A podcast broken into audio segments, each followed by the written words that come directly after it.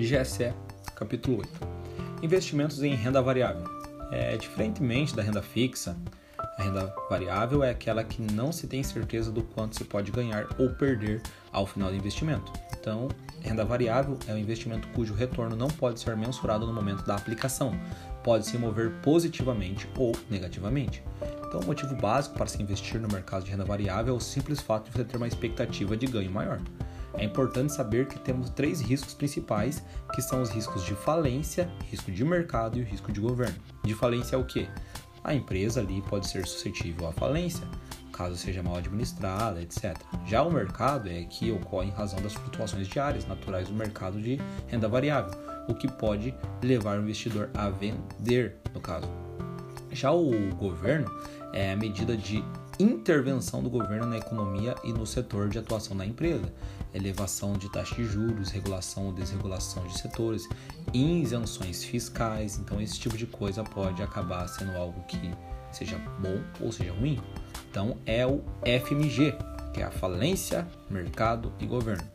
Então, quais são as formas de se proteger? É basicamente se focar os aportes e investimentos em empresas com resultados resilientes investir em ativos com pouca ingerência política e conhecer as existências dos riscos de mercado, estando preparado para os imprevistos com uma reserva de emergência. O que são as ações? Bom, empresas listadas na bolsa são empresas de capital aberto. Essas companhias aceitam receber acionistas e investidores com o objetivo de captar recursos no mercado em troca de uma participação no negócio. Então, as ações representam uma fração do capital social de uma empresa. No caso, ao comprar uma ação, o investidor se torna sócio da empresa, ou seja, de um negócio. Quem compra uma ação no, na bolsa de valores está levando uma pequena parte da empresa é, de terceiros e, e passa a ser chamado de acionista minoritário. Cuidado, pode colocar como acionista majoritário. É, a liquidez do mercado acionário também permite ao investidor ter a opção de se retirar da sociedade e migrar para outro negócio mais atraente a qualquer momento. No caso, investimentos em ações possibilitam ganhos com a valorização da ação e nos recebimentos de proventos das empresas, oriundos dos seus lucros, como juros sobre capital próprio e dividendos. O que é juros sobre capital? No caso, é uma forma das empresas repassarem parte dos lucros aos acionistas, considerando uma despesa em sua contabilidade, diminuindo o lucro e pagando menos IR. Já os dividendos são apurados a partir dos lucros das empresas, que são isentos de imposto de renda. No caso, o Estatuto Social das Empresas estabelece qual será a porcentagem mínima que deve ser paga aos acionistas. Agora, a respeito das ações ordinárias, que são ações com direito a voto em assembleia, são ações igual ao do controlador e negociadas com final 3 né, no Código de Negociação. Já as ações preferenciais são ações que não dão direto, direito ao voto em assembleia. Agora, a respeito das units, que são certificados de depósito de ações, são ativos de compostos né, por mais de uma classe de valores mobiliários, ou seja, pela junção de ações ordinárias e preferenciais, a composição é definida por cada empresa, são negociados com o número 11 no final do código. É, no caso das ações que são negociadas nas bolsas de valores, atualmente no Brasil temos apenas uma bolsa de valores, que é a B3. Ali, né, Brasil Bolsa Balcão. Brasil Bolsa Balcão B3. Então, não há qualquer impedimento legal para a criação de uma nova bolsa de valores. É que é uma questão de que a B3 ali ela justamente foi fundada né, com uma questão de junção ali de, de outras que às vezes é pequena e tal, daí às vezes não consegue ganhar tanto espaço no mercado e acaba vindo a falir. Por isso que não existem tantas bolsas de valores no Brasil. Então, para, para nego, negócios ali, né, as ações é preciso abrir uma conta em uma corretora de valores imobiliários que fará a intermediação entre você e a B3. Então, se você quer fazer ali um investimento, negociar em ações, você vai ter que precisar de uma corretora de valores que no caso ali uma financeira que vai fazer essa interdição entre você e a B3. Agora você tem que fazer, por exemplo, a análise técnica de ações, né? Para antes de você fazer ali o, esse investimento, né? É, você tem que ter essa análise de técnica de ações, que é a prática de medir as flutuações futuras do preço de uma ação, analisando suas atividades passadas. No caso, esse método envolve a procura de padrões gráficos, o exame de outros dados históricos relacionados ao preço e o volume de ações negociadas. Já a análise fundamentalista é a análise de uma situação financeira, econômica e mercadológica de uma empresa, um setor ou dado econômico e suas expectativas e projeções para o futuro. Então, uma análise fundamentalista. Agora, a respeito do switch trade ou day trade, é que o day trade é a operação de compra e venda da ação no mesmo dia. Já o swing trade é a compra e a venda da ação em datas distintas. No caso, o pagamento de imposto de renda sobre investimento em ações só ocorre quando se tem lucro de até é, só ocorre quando se tem lucro e é de até 15% sobre o lucro e de operações no caso normais. Mas se for day trade, aí é 20% sobre as operações. As vendas menores de 20 mil reais no mês são isentos de IR, mas essa regra só se aplica às operações normais. Agora o Bill and Hold é que comprar e segurar. Basicamente é uma estratégia de investimentos focada no longo prazo, onde o investidor busca ganhar a com a valorização dos ativos e com o pagamento dos proventos. Agora, quais são os prós e contras de investir em ações? É que o pró é potencial de retornos elevados a depender do risco de cada ação a possibilidade de se tornar sócio das maiores empresas do Brasil, o recebimento de uma renda passiva através de proventos pagos pelas empresas. Já os contras é que o maior risco envolve, né, dependendo do ativo escolhido, e a necessidade de abranger também, e você tem que ter conhecimento de análise dos ativos. Então não é ah, só investir pronto nas ações. Não, você necessita aprender a analisar os ativos. Então, por conta disso, é uma coisa ruim, né? Você tem que ficar estudando, se dedicando ali nisso.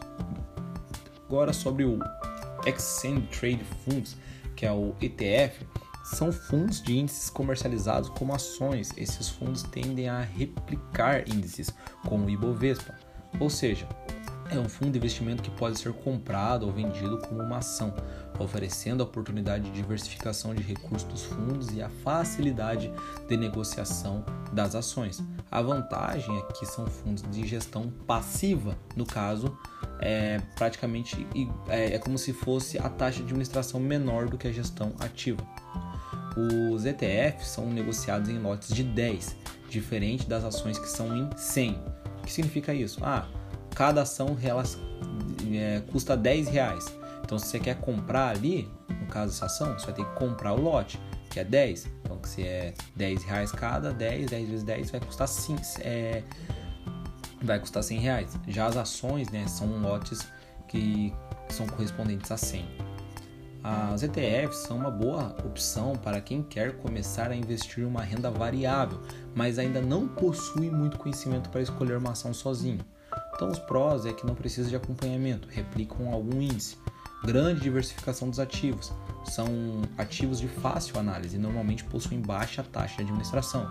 Já os contras é que eles não distribuem dividendos, não há qualquer impedimento legal para isso. No caso, os administradores dos fundos simplesmente preferem realizar reinvestimentos dos dividendos dentro do próprio fundo.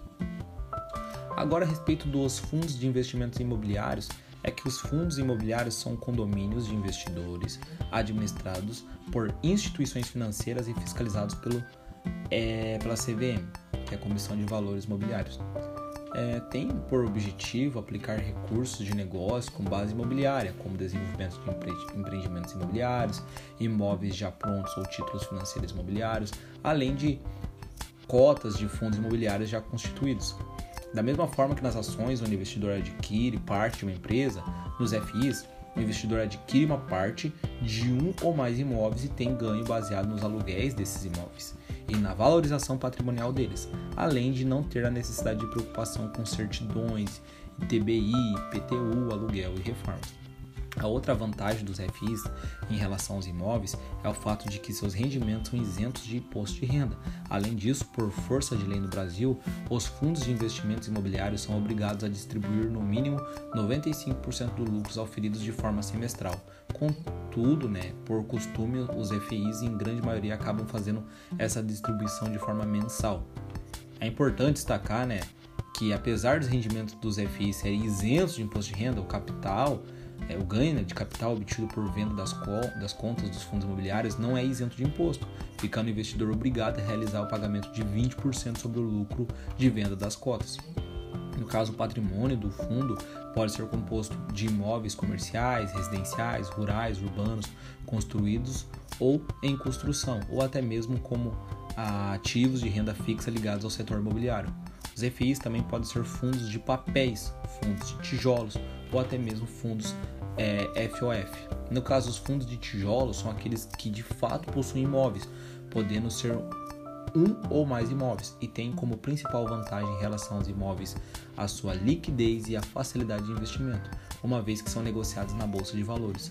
Já os fundos de papéis são os fundos que investem em fundos de renda fixa ligados ao setor imobiliário, como CRIs e LCIs. Então vamos lá, fundos de tijolos possuem imóveis ali, tem uma vantagem em relação aos imóveis né, que são negociados na bolsa de valores. Já os fundos papéis são fundos que investem em títulos de renda fixa ligados ao setor imobiliário, como CRIs e LCIs. Já os fundos de, já os fundos ali né, de fundos, que é FOF, são fundos que investem em outros fundos imobiliários. Muitos investidores fazem críticas ao FOS, principalmente em razão da taxa de administração cobrada pelo fundo, já o investidor, além de pagar a taxa do próprio fundo, acaba pagando indiretamente a taxa de administração paga aos FIs que o FOF possui. Quanto mais diversificado o fundo, menor o risco, né? Os prós é que a renda passiva mensal paga pela grande maioria dos FIs tem participação é, imóvel ali de valor agregado e o fato das FIs são mais fáceis de analisar. Já os contras é que tem a necessidade de aprender a analisar os ativos, por mais que sejam fáceis. Da questão ali, né, da gestão ativa para gestão passiva é que gestão ativa são ações, fundos de investimentos imobiliários, enquanto a gestão passiva são as ETFs. Gestão ativas é que obtém ganhos maiores que o mercado, selecionando ativos de melhor qualidade, enquanto que na gestão passiva você obtém ganhos com crescimento e acompanhamento do índice. É, da gestão ativa, nós temos os prós, que são a possibilidade de retornos maiores, recebimento de renda passiva. E os contras é que demanda mais tempo, demanda mais análise, demanda mais esforço, demanda mais psicológico. Já na gestão passiva, os prós é que não demanda tempo, não demanda análise, não demanda esforço e gera maior tranquilidade para o investidor. Já os contras é que o retorno em média com o mercado e não recebe, não recebe a renda passiva. Então o retorno é em média com o mercado né? E tem a questão de que entre a gestão ativa e a gestão passiva não existe melhor ou pior, depende ali do seu perfil é, a, o pensamento que tem que ter, né, que quanto mais diversificada a sua carteira de investimentos, menor, me, menos risco você correrá ali, né? Então é bom ter uma diversificação da sua carteira de investimentos.